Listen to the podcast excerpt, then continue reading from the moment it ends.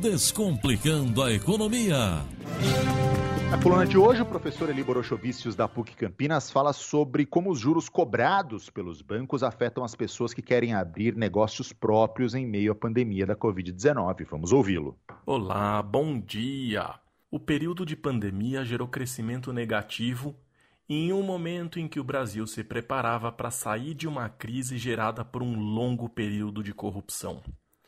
Vieram medidas provisórias, propostas pelo Ministério da Economia para diminuir o impacto nas empresas e na vida das pessoas. Mas crise é crise e a gente tem visto um altíssimo índice de desemprego. O país precisa de ajuda dos bancos para liberação de crédito para MEI, que é o microempresa individual. São empresas com faturamento anual de até 81 mil reais e que pode ter até um colaborador recebendo um salário mínimo isso porque eles precisam de dinheiro para poderem produzir, comercializar, prestarem serviços, mas as microempresas não conseguem oferecer garantias, aumentando o risco para o credor e, por consequência, as taxas de juros cobradas são mais altas.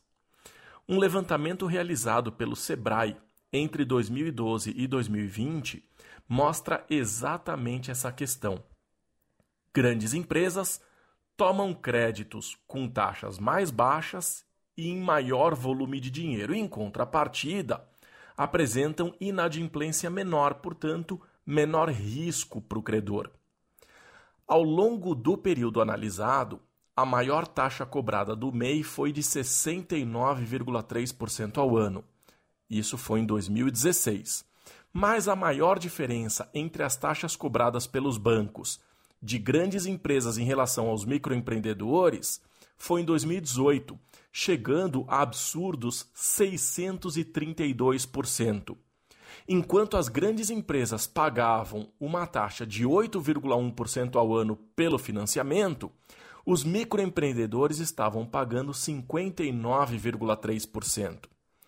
Obviamente, isso dificulta o crescimento, porque para pagar taxas mais altas, precisam ter preços mais elevados, reduzindo o interesse do consumidor pelos seus produtos ou serviços. Além disso, parte dos seus lucros acaba sendo direcionada ao pagamento das altas taxas de juros cobradas.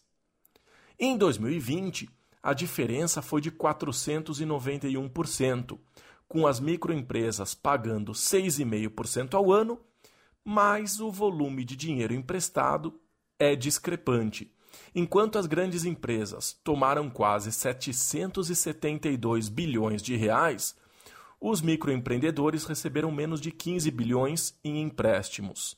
No entanto, o crescimento do crédito de 2019 para 2020 foi de 23% para as grandes empresas e 28% para as microempresas.